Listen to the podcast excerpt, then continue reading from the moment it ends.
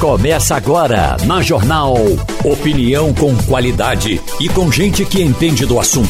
Com Geraldo Freire, Romualdo de Souza, Wagner Gomes e jornalistas do Jornal do Comércio, deixando você bem informado. Passando a Limpo. Oferecimento 3D, sua linha completa de produtos de limpeza. 3D limpa muito melhor. Faça seu financiamento de veículos na Sicredi Pernambucred 3117 9110. Favorita, um produto com a qualidade natural da vaca. O Passando a Limpo está começando. Hoje é dia 9 de novembro de 2022. É quarta-feira. O Passando a Limpo tem o economista Sandro Prado, tem o advogado educador financeiro Rodrigo Azevedo, tem Romualdo de Souza e tem muita coisa para a gente tratar. Tem uma matéria aqui chamada é, Bolsonaro na reta final. Vamos ouvi-la. O Brasil elegeu um novo governo que já traça algumas metas para colocar em prática a partir do próximo ano. Mas até lá, o país será governado por Jair Bolsonaro, que pouco falou após o resultado das urnas. A pergunta que fica na cabeça de todos é: como serão esses quase dois meses com o atual mandatário? Impactos na política, na economia, no segmento judiciário, em outros setores. Na opinião do professor de Ciências Políticas da Fundação Getúlio Vargas, Guilherme Casarões, será um período muito difícil até para o próprio Bolsonaro, que se depara com um dilema. Ele sai dessa eleição com 58 milhões de votos, o que é muito importante para ele. É fundamental para ele, inclusive, poder voltar como um candidato viável à presidência da República em 2026. Ele é, de longe, o principal líder de direita no Brasil e o principal líder da oposição política nesse contexto que a gente tem de governo Lula. Ou seja, ele tem um caminho dentro da democracia que ele pode optar por seguir e vai ser importante que ele siga caso ele queira disputar as eleições eleições de 2026. O cientista político considera que Bolsonaro tentou de todas as formas viabilizar uma ruptura institucional. De acordo com Guilherme Casarões, apesar de não ter conseguido e provavelmente se manter no campo democrático, o presidente contará com apoiadores que se manifestam em seu favor por um bom tempo. Ele precisa manter a sua base radicalizada, mobilizada, porque essa é a maneira como a extrema-direita opera né, nas redes e nas ruas. A extrema-direita precisa dessa sinalização permanente. Ou seja, o Bolsonaro, se reconhece os resultados das eleições de maneira aberta, de maneira inequívoca, ele desmobiliza os seus apoiadores. Ao mesmo tempo, se ele não reconhece, se ele fica falando ambiguidades, como ele falou nos últimos dias, ele segue insuflando de maneira direta ou indireta os seus apoiadores nas ruas, o que pode gerar condições não para uma ruptura democrática propriamente dita, mas certamente para uma tentativa de ruptura que vai ser péssima para a democracia brasileira. No campo econômico, o presidente da República não deve mexer muito, até por uma questão de sobrevivência política, como explica o economista Roberto Troster. É o fim de mandato. Fim de mandato, geralmente, o, fo o foco estava olhado, olhado, focado no próximo presidente, menos nesse. Aquele ditado, rei morto, rei posto, vale. Então, o foco das atenções está no futuro. É, um caso muito emblemático foi a transição do Fernando Henrique para o Lula, que primeiro dia ofereceu tudo, colocou tudo à disposição. É, quão cordial, quão bom vai ser, que tipo de medidas ele vai tomar, assumir mais gastos, esse tipo de coisas é só é, tem que esperar para ver. Vale lembrar que o presidente Jair Bolsonaro ainda pode indicar um número expressivo de integrantes para o judiciário e também para cargos internacionais ligados ao Itamaraty, que o novo governo já se movimenta para adiar. Esses últimos precisam ser aprovados também no Senado. Professor de Economia Sandro Prado, a primeira pergunta é por que esse tempo que o presidente ou o governador, aqui, por exemplo, temos também a transição, fica no poder depois uh, de perder a eleição, por que esse período é tão longo? Por que dois meses? Isso independe de ser Bolsonaro, Paulo Câmara, Rodrigo Azevedo. Por que esse tempo não é mais curto? Bom dia, Geraldo. Bom dia, Rodrigo. Bom dia, Romualdo. Bom dia a todos os ouvintes da Rádio Jornal. É, a gente às vezes se pergunta exatamente isso, né? Dois meses, isso porque nós tivemos segundo turno. Se nós não tivéssemos tido segundo turno, esse tempo seria maior. É, é necessário um período de transição para que o antigo governo dê todas as dados, todas as informações, abra, digamos assim, a caixa preta para o seu sucessor.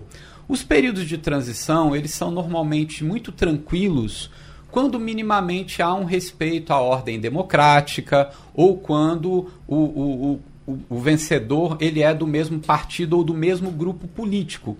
O que tem acontecido hoje no Brasil né, é que nós estamos aí com um antagonismo político muito grande e é como se o rival tivesse passando as informações para o atual gestor.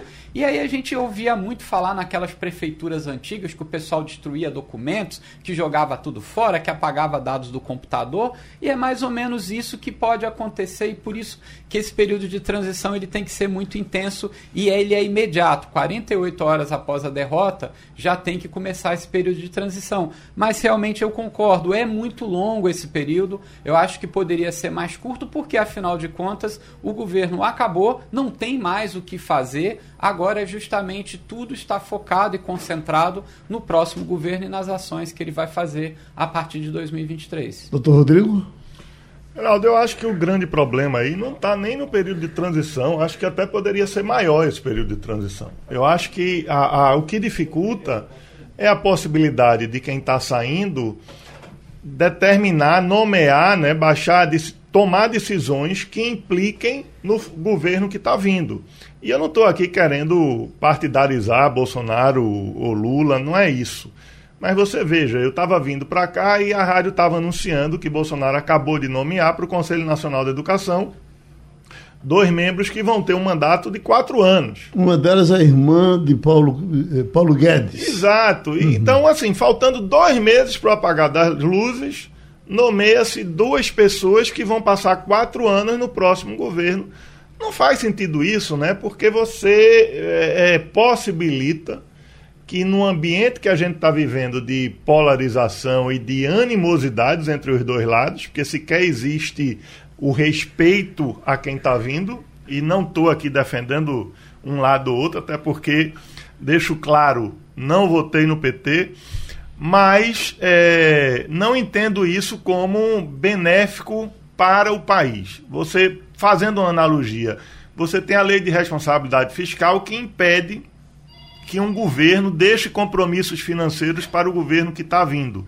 Então, por exemplo, Bolsonaro não poderia, restando esses dois meses, assinar um contrato que implique no orçamento do governo que está vindo e que já uhum. não fosse uma ação que estivesse sendo executada no atual governo. Da mesma forma, não faz sentido quem está saindo impor a quem está vindo questões relacionadas à gestão deles. Então, eu acho que o problema não está no período de transição, mas sim na possibilidade de você implicar o próximo governo em é, inconvenientes, seja em razão de pessoas nomeadas, seja em razão de decisões tomadas que impliquem em futuras ações do próximo gover governo. Democracia é isso, o povo elegeu um novo governo, uma nova equipe e a gente tem que respeitar. Brasília, Romualdo, por que, é que tem que ser assim, Romualdo? Primeiro porque está na regra. Agora, agora a regra está errada. Deveria ser no, no máximo 30 dias. E olhe lá, tem países que, que fazem transição em menos tempo, então eu, sou entre, eu estou entre aqueles que defendem no máximo 30 dias.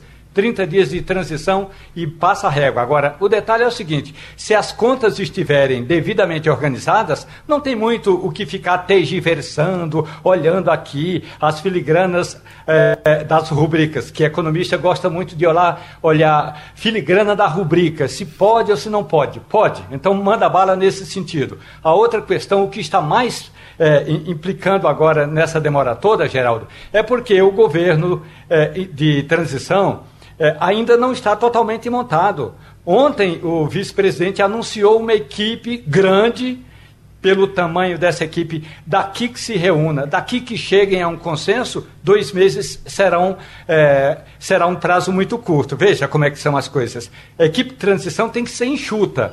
Não pode ser é, é, tão grande como essa que o governo de Lula está montando. Agora, a outra questão é, na campanha eleitoral, quando foi possível apresentar alguma proposta, alguma promessa, o candidato eleito fez promessas que, do ponto de vista orçamentário, não tem como cumpri-las. Então vai ter de fazer acordos.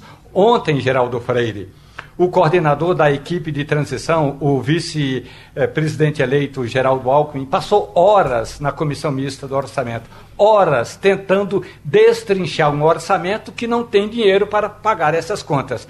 Agora, com relação às indicações, é claro que Bolsonaro tem direito de fazer indicação até os 45 minutos do segundo tempo, ou seja, até o dia 31. Veja o que ocorreu com Lula no segundo mandato ah, faltando pouco mais de meia hora para terminar o mandato dele, Lula foi lá e deu aquele benefício a Cesare Battisti. Então, poder é poder. Não adianta ele dizer que o café que chega para o presidente que está saindo é frio. Toma café frio e toma decisões.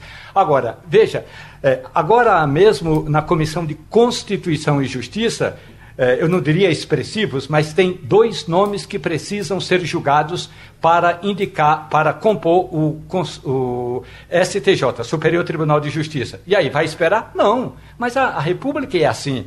O, o, problema é que às vezes a gente partidariza tanto que acha que quem indicou agora não vai, eh, quem está no poder agora não vai poder indicar alguém que vai ter mandato eh, no próximo governo. Geral, os conselhos são assim mesmo. Os conselhos precisam ser paritários e quando o presidente pode indicar, deve indicar. Eu só acho que eh, as contas não estão em dia, quer dizer, é muito difícil eh, analisar todas a, aquelas contas, e aí sim a equipe de transição vai ter uma certa dificuldade. Mas pegue, por exemplo, Geraldo, pegue, por exemplo, a equipe da área de saúde, só vou me ater a essa.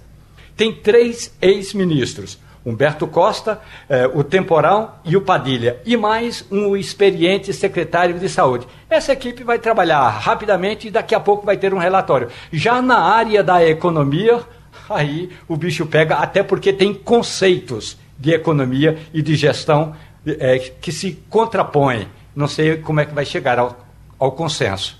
Sou Sandro Prado. Eu, por exemplo, acompanhei de perto duas uh, transições aqui de Jarbas Vasconcelos. Jarbas foi um prefeito excelente e foi um governador muito bom. Mas a, a, da Prefeitura do Recife, por exemplo, vinha da gestão de Joaquim Francisco, foi uma eleição renhida, e eu me lembro que quando estava lá na, na, na hora da, da posse de Jarbas, ou da passagem do governo, o comício ali na frente da prefeitura, na hora que eh, eh, eh Joaquim disse alguma coisa, um um grupo começou a vaiar. Aí já puxou o microfone e disse, de jeito nenhum, não vai ter vai aqui, porque o, o prefeito teve a elegância de vir passar o cargo e a eleição acabou. O pessoal se calou, a coisa aconteceu e tal. Depois teve a eleição de Java para governador do estado, que também foi uma coisa tempestuosa, que ele vinha naquela briga com a Raiz. Para você ter uma ideia, nem varreu o palácio, o, o, o grupo de Arraes varreu. Ficou sujo, até bosta de galinha tinha uh, dentro do palácio e a, a, a, a, trans, a transmissão foi feita aqui na Assembleia Legislativa. Eu lhe pergunto, uma boa transição, em qualquer situação, em qualquer situação, uma boa transição não é aquela que é feita em paz, onde você. Porque, na verdade, o eleitor, o eleitor pensa que aquilo é um tapete que está cheio de porcaria embaixo e que ali o cara vai levanta, e aí você cria uma guerra enorme, e isso no fim não vai ajudar ninguém. Por gentileza. É, pois é, eu concordo plenamente. É, independente de quem tenha ganhado a eleição, foi uma escolha de nós, os brasileiros. Acabou. Ou seja, quem acabou de cumprir o seu mandato como servidor público que foi eleito, o momento agora é de arrumar suas malas e deixar tudo arrumado minimamente para o próximo gestor, independente de questões partidárias. Afinal de contas, o Brasil não é de Bolsonaro, não é de Lula, ele é nosso. E nós precisamos que dê uma continuidade na gestão. A gente precisa de muitas coisas. Então, nem Bolsonaro deveria agora ter parado de trabalhar esses 10 dias, que praticamente ele não está fazendo nada mais. E a equipe de Lula, agora, ela tem que ter todas as informações, ela tem que correr. Esse embrólio que foi comentado aí na parte da economia, mais especificamente, é realmente hoje um governo de coalizão, tem mais de 10 partidos, tanto que os ministérios não foram definidos previamente, porque tem que ter agora uma concertação política muito grande. Não é um trabalho fácil. Eu concordo com o Romualdo que deveria ser um tempo menor, como é o caso específico dos 30 dias para a transição, mas essa transição vai ser uma das transições mais complexas que tem, embora a gente teve aí, durante o governo é, de José Sarney, durante o governo de Tamar Franco, algo que está parecido agora com o governo Lula. É muita gente querendo ajudar. É uhum. muita gente de vários campos políticos, ideológicos. Então a equipe Isso que está na transição... atrapalhando, não, professor? É, atrapalha, mas tem muita gente boa. Uhum. Né? Na economia, conseguiu o André Lara Rezende, conseguiu o Pércio Arida, conseguiu grandes nomes que fizeram aí o Plano Cruzado, que foram aí responsáveis pelo nosso plano real. Então tem muita gente boa. Agora, tem essa confusão de que Tá lá o presidente do PSOL, tá lá representante da rede, tá representante dali a pouco do PSD, quando vê União Brasil já quer tá. Ou seja, tem muitos antagonismos políticos e muitos interesses contrários, mas agora é só a transição. Esses 50 dias é ver o que, que tem, fazer um diagnóstico para fazer o planejamento para as ações. Só que teve que antecipar um pouco algumas medidas econômicas, por quê?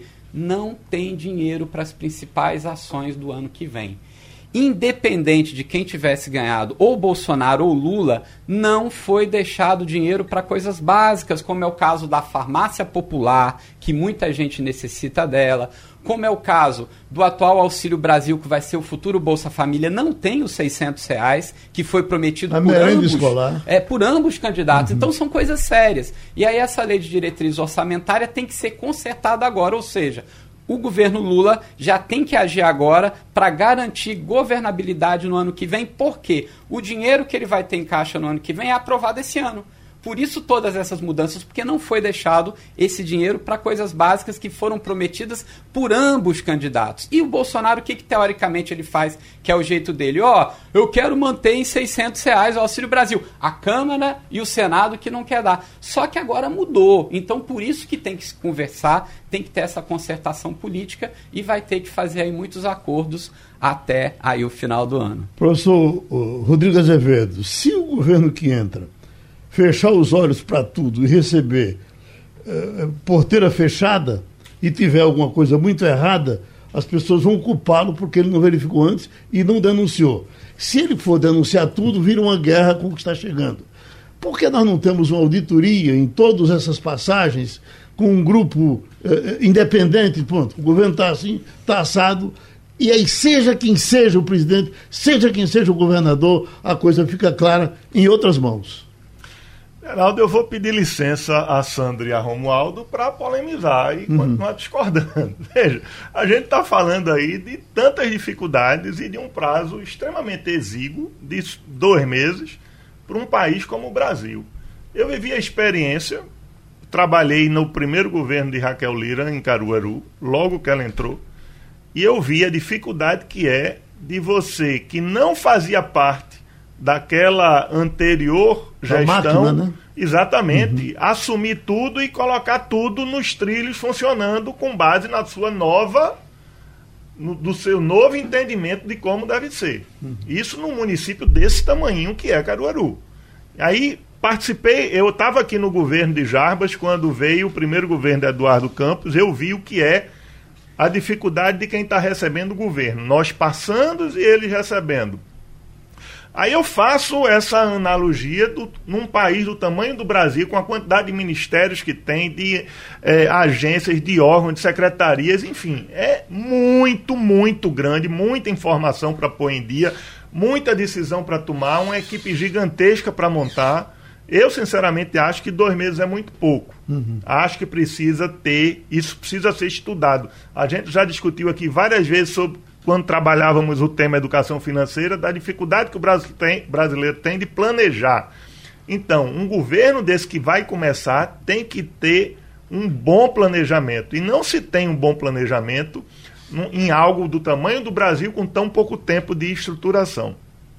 E sobre a questão de auditorias, eu digo a você, dentro do próprio Poder Executivo, a Controladoria Geral da União, eu vivenciei, porque eu advoguei por, por 22 anos na área de licitações e contratos públicos, eu fui à, Controladoria diversas vezes por conta de questões relacionadas aos meus clientes, e eu digo, é um órgão extraordinário que fiscaliza o próprio Poder Executivo, passa o pente fino mesmo, e eles próprios poderiam ser isso que você está querendo colocar aí. Independentemente de quem vem assumir, existe sim, ao longo de todo o governo, o acompanhamento da regularidade nas contratações. Falhas acontecem, é óbvio que acontecem, porque é impossível saber os pormenores de tudo. Mas existe isso que você está questionando aí, existe, a Controladoria Geral da União faz com uma competência muito grande. Seguimos com o Passando a Limpo e o mundo está fervendo com a eleição americana. É outro jeito de fazer política, é outro jeito de eleição. Vamos aprender. Essa disputa é chamada de midterms. Isso porque a eleição ocorre no meio do mandato de um presidente. O pleito ocupa sempre a primeira terça-feira de novembro, depois da primeira segunda-feira do mês. Todas as 435 cadeiras da Câmara dos Deputados estão em disputa e os eleitores definem também 35 das 100 cadeiras do Senado. Em 36 dos 50 estados norte-americanos, os eleitores escolhem quem será o próximo governador, junto com as eleições de meio de mandato. É também nessa disputa que os governos estaduais realizam plebiscitos sobre temas como educação, impostos e até legalização da maconha. Uma das principais pautas neste ano é a restrição ou não do direito ao aborto.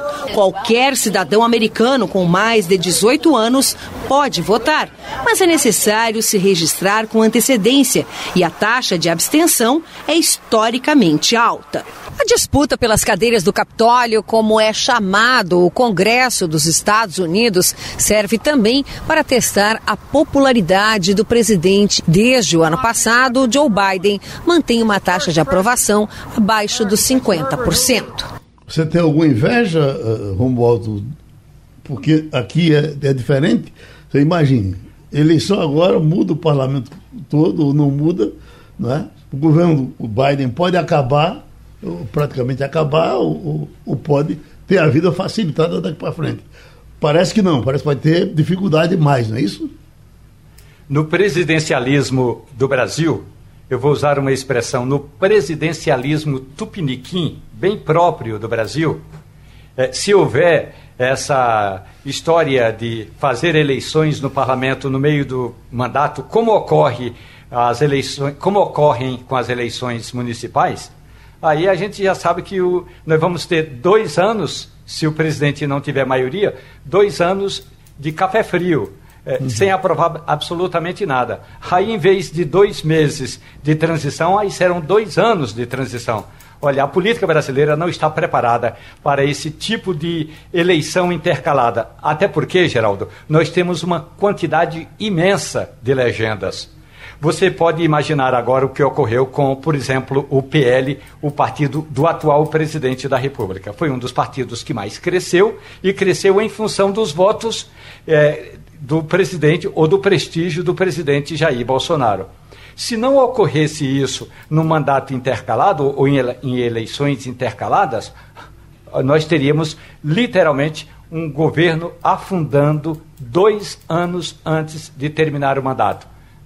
A síntese. Com a quantidade imensa de partidos que nós temos no Brasil, é melhor não sentir, eu não diria inveja, porque eu não sinto inveja, mas é melhor não sentir cobiça. Já se disse em algum tempo, doutor Rodrigo Azevedo, que o que é bom para os Estados Unidos é bom para o Brasil.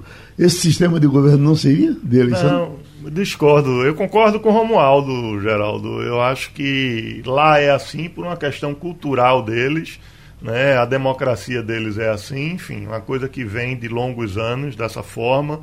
É, mas eu não acho que a gente deve copiar, não, até porque acho que o sistema é, do Brasil vem funcionando, né? Acho que faz parte. O povo mostrou aí democracia é isso. Elegeram um legislativo muito mais pró Bolsonaro do que pró Lula, né? do, da mesma forma que elegeram um presidente que vai de encontro ao público que elegeu esse legislativo. Então isso é um exercício amplo e restrito da democracia e a gente não tem que copiar os Estados Unidos porque eles são é, tem mais dinheiro que a São gente. chefe, mais... né? É, exato. Cada um no seu quadrado. né, Mas, doutor Sandro, às vezes eu pensava que, por exemplo, a eleição francesa, o pessoal sabia mais votar e, ele, e, e, e era danado para eleger um, um, um executivo, vamos dizer, mais à direita e um legislativo mais à esquerda. Mas, na verdade, isso cria realmente uma confusão maior, porque fica, então, em geral, fica o executivo de mãos atadas com uma dificuldade enorme de funcionar. E não era assim, não. Na verdade, acontece tudo na porrada e, a democracia vai vivendo. É, o, o, Brasil a gente tem uma tipicidade porque os eleitos, tanto para o Senado quanto para a Câmara Federal, eles na verdade não representam a maioria da população. Eles uhum. representam grupos econômicos extremamente fortes que se perpetuam no poder. E aí a questão é que se a gente tivesse uma eleição justamente no meio do mandato, qual que seria a tendência? Que quem tiver no governo aumentar a sua base que é o contrário que acontece nos Estados Unidos. Uhum. Nos Estados Unidos, independente se forem os republicanos ou os democratas, historicamente diminui o número de congressistas favoráveis ao atual governo. Uhum. Há um crescimento da oposição. No Brasil, imagina, se Bolsonaro, com dois anos de governo, tivesse uma eleição, ele elegeria a maioria. Uhum. E Lula também agora, se tivesse uma eleição daqui a dois anos, teoricamente ele elegeria a maioria. Os governadores, em geral, só para eh, acompanhar o seu raciocínio, os governadores, em geral, fazem a maioria dos prefeitos durante a gestão.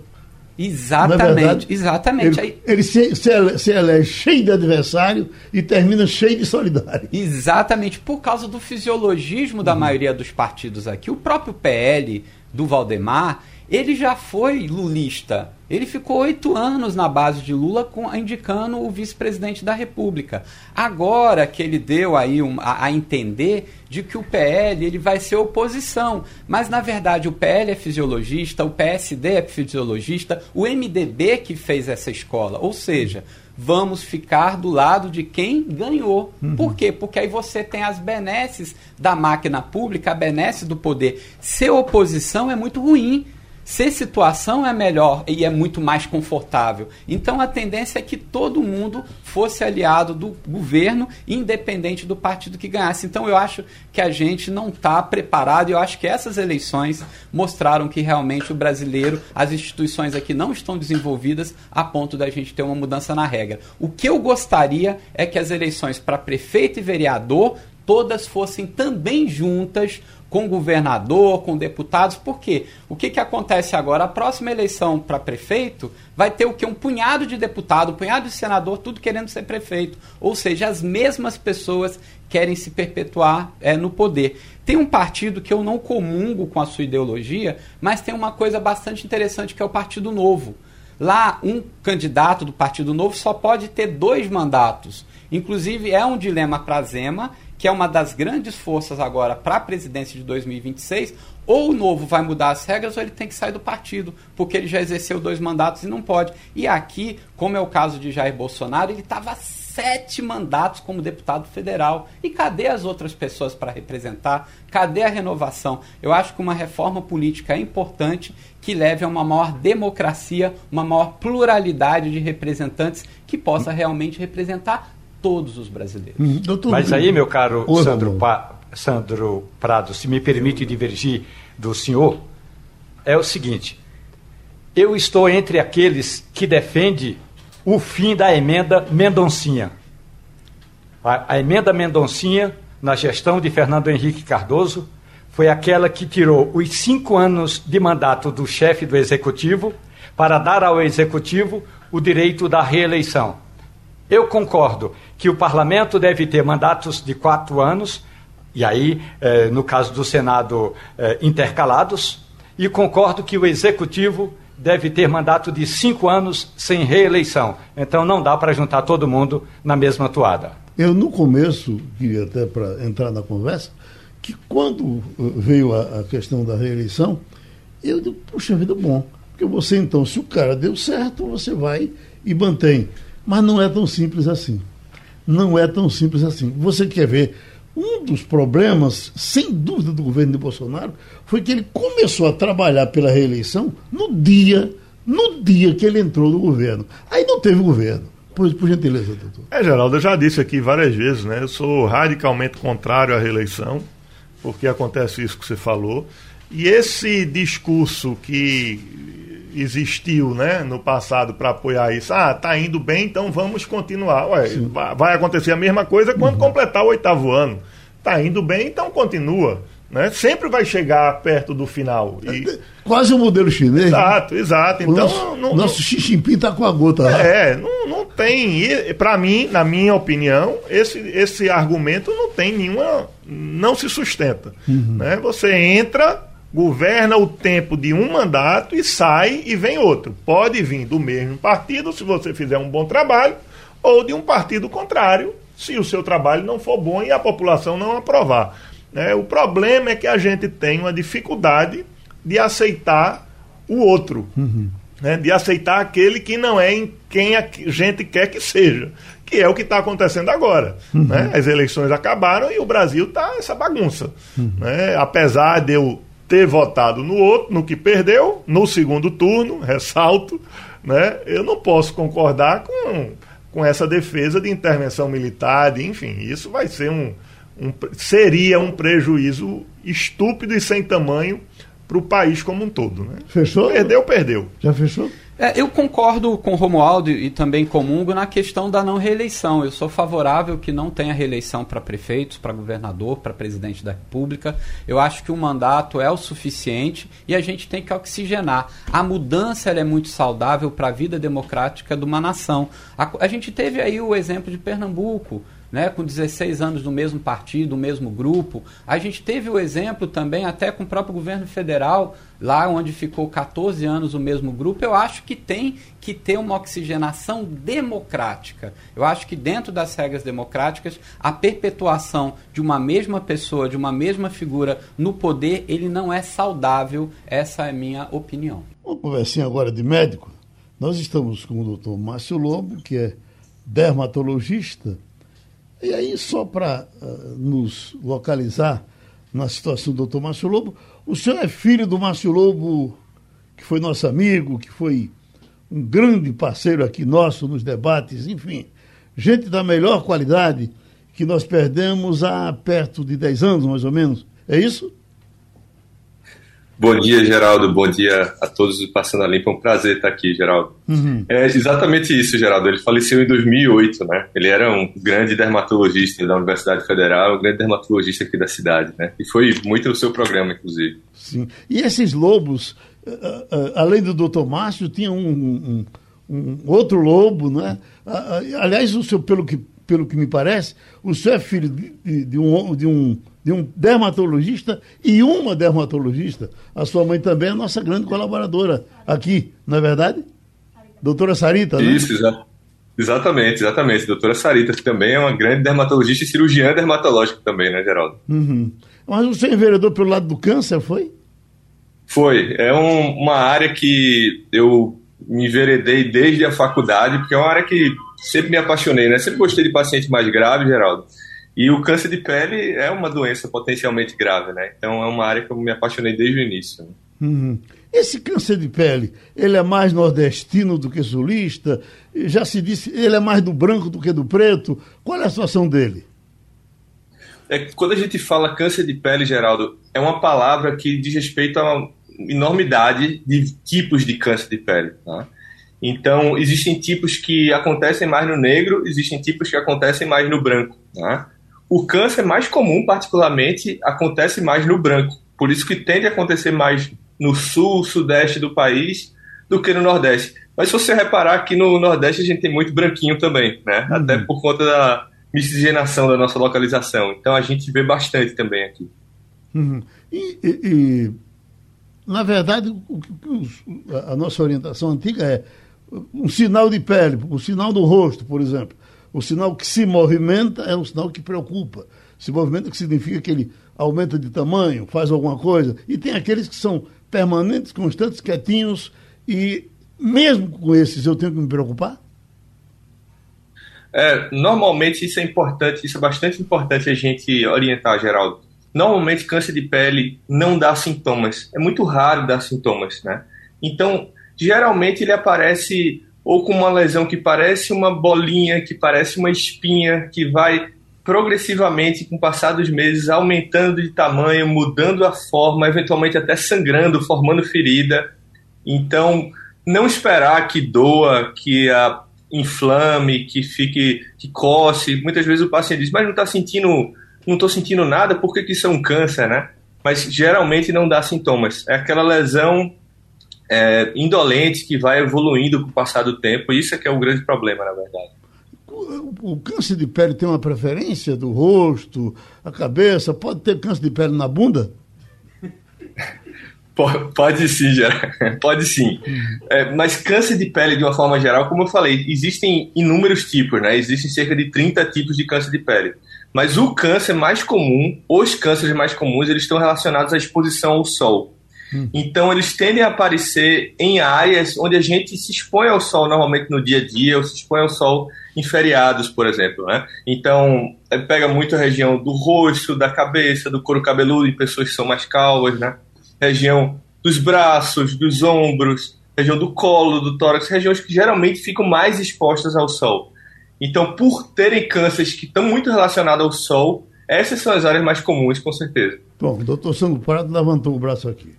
É, doutor, eu queria saber se há uma diferença em relação à melanina da pele. A gente que é mais branquelo, por exemplo, como é meu caso, é, pouca exposição do sol, já fico vermelho, já descasca, já dá um ardor, e parece que tem pessoas que têm a pele mais resistente.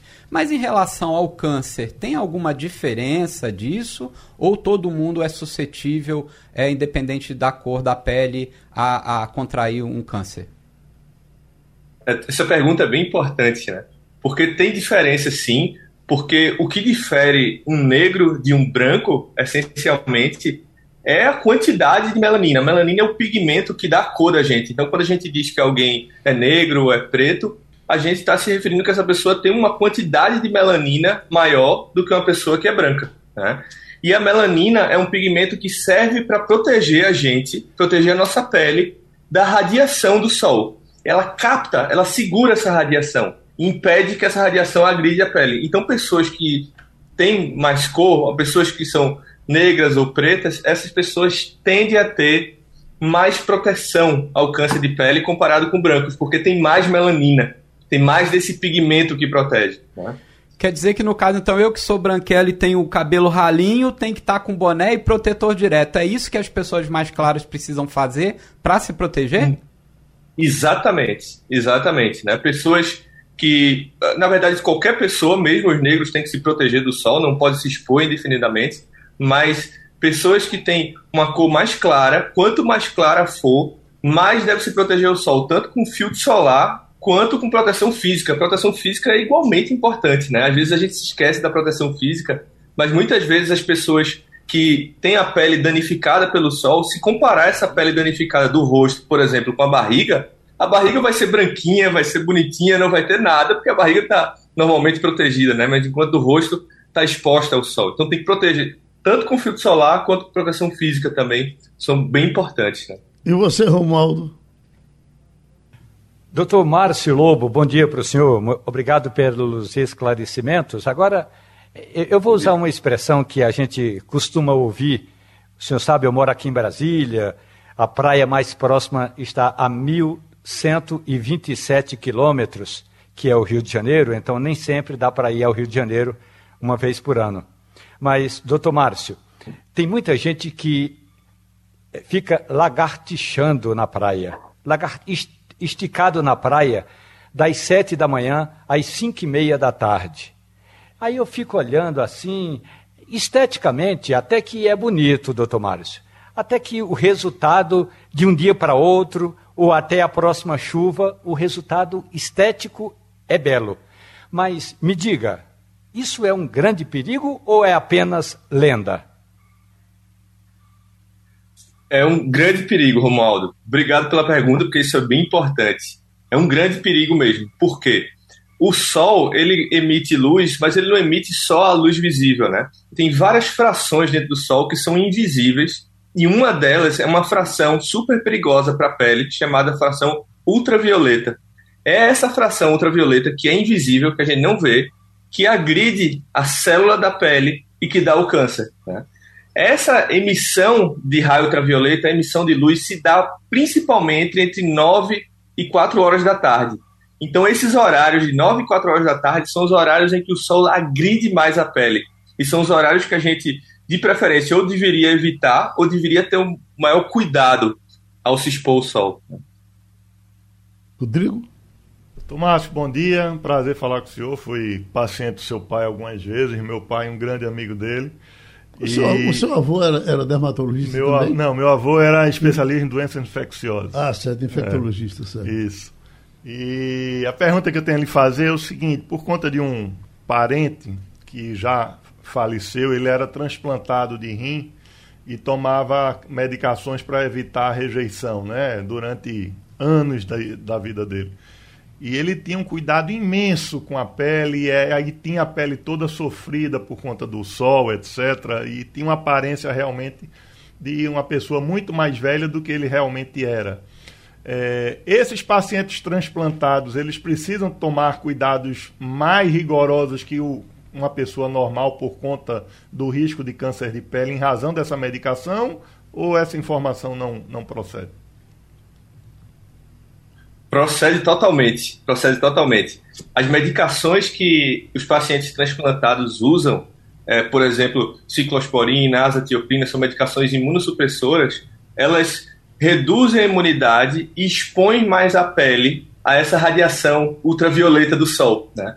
Então, para você ter ideia, é, o câncer de pele é uma das causas de mortalidade mais prevalentes, mais comuns em quem é transplantado. Então, o transplantado, esse tem que ter um cuidado assim mais do que redobrado em relação ao sol. E se for o caso, se for o caso de aparecerem muitos cânceres de pele em um curto período, a gente eventualmente tem que mudar o imunossupressor, porque tem certos imunossupressores que predispõem mais ao aparecimento de câncer e outros imunossupressores predispõem menos. O imunossupressor é um medicamento que o transplantado usa para evitar a rejeição. Tá? Então, tem alguns que predispõem mais, tem outros que predispõem menos. Mas esses pacientes, não tenha dúvida, tem que estar sempre acompanhando com o dermatologista, né? porque eles têm um risco grande de ter câncer de pele, justamente por conta das medicações. Vamos fechar, Romualdo? Rapidinho, doutor Márcio Lobo. E agora sobre essa cirurgia, eh, cirurgia de Morse. É, isso é uma novidade? O senhor está trazendo para Pernambuco essa cirurgia que pode, eh, vamos dizer assim, pode é, ajudar a combater o câncer? Obrigado, Romaldo. Sim, essa é uma cirurgia que eu estou trazendo aqui de São Paulo para Recife agora, né? É uma cirurgia que se chama cirurgia micrográfica de mouse. Qual o objetivo dessa cirurgia, Romaldo? Normalmente, quando a pessoa vai tratar um câncer de pele através de cirurgia, o que, é que o cirurgião faz? Ele pega o câncer e dá uma margem de segurança, uma margem grande de segurança, que varia de meio a um centímetro. A cirurgia de mouse não dá essa margem de segurança. Ela vai tirando o câncer camada por camada, como se fossem camadas de cebola, e analisando microscopicamente cada camada. Qual o objetivo disso, Romualdo? O objetivo é que a gente consiga retirar todo o câncer, aumentar a taxa de cura e reduzir a retirada de tecido desnecessário. Tá? Eventualmente, a cirurgia tradicional, a cirurgia que sempre foi feita, ao dar uma margem ampla, ela acaba tirando muito tecido desnecessário ou eventualmente nem conseguindo curar. Né? Hoje a gente sabe que, comparando essas cirurgias tradicionais com a cirurgia micrográfica, a cirurgia tradicional tem uma taxa de cura de 80%, 85% em vários casos, e a cirurgia micrográfica leva isso para 98%, 99%, justamente porque é uma cirurgia mais trabalhosa, que vai analisando microscopicamente, camada por camada, até tirar o câncer. Né? Então, Romualdo, fecha bem a nossa conversa, porque, na verdade, quem acompanha esse, essas cirurgias, é, é, às vezes no nariz, no rosto, tá, é cada rombo que não tem tamanho. Isso vai acabar, não é isso? É, a cirurgia micrográfica de moldes, Geraldo, visa tirar exatamente o tecido que seja necessário para curar o câncer. Né? Uhum. Então, assim, particularmente para essas áreas que você falou, isso é bem importante, a cirurgia de micrográfica de moldes cai muito bem, porque a gente só tira o que é necessário para curar o tumor. Então a gente está analisando microscopicamente enquanto a gente está fazendo a cirurgia. Então, por exemplo, no nariz, meio centímetro pode ser que seja a diferença para destruir uma asa do nariz ou desfigurar uma asa do nariz ou não. E aí que entra a cirurgia micrográfica de moldes, porque a gente só tira o que é necessário para tirar o tumor. Aquele médico que com medo era na ponta da orelha, ele tira a orelha toda, é, isso está se acabando, né? Com a cirurgia micrográfica de moldes, com certeza a gente vai tirar o que é necessário mesmo, e é esse o objetivo, é ter precisão para ter uma maior taxa de cura sem ter aumento de tecido desnecessário, né, de pele desnecessária. Foi a nossa conversa com o doutor Márcio Lobo. Seria Márcio Lobo Filho ou Márcio Lobo Neto? Porque esses lobos são antigos aqui, né? São antigos, são antigos. Na verdade, tem o nome da minha mãe, é Márcio Martins Lobo, né? Márcio uhum. Martins Lobo Jardim. Né? Okay. Então, carrego o nome da minha mãe junto, com muito orgulho também. Romualdo, não deixa de deixar o, o Brasil numa grande expectativa esse relatório que o Exército está para entregar, inclusive pelas declarações ontem do, uh, uh, do presidente do PL e até pelo silêncio também do presidente Bolsonaro. É como se estivesse esperando alguma coisa para tocar fogo do circo. Tem hora para chegar, Romualdo, esse, esse relatório? Pois ó, Geraldo, só para você ter uma ideia do tamanho do circo. Depois de dias sem dar expediente no Palácio do Planalto, depois das eleições, o presidente esteve duas vezes rapidamente no Planalto. É, hoje, Bolsonaro tem uma agenda, mas vai ser em casa, no Palácio da Alvorada, que é onde ele mora com a família.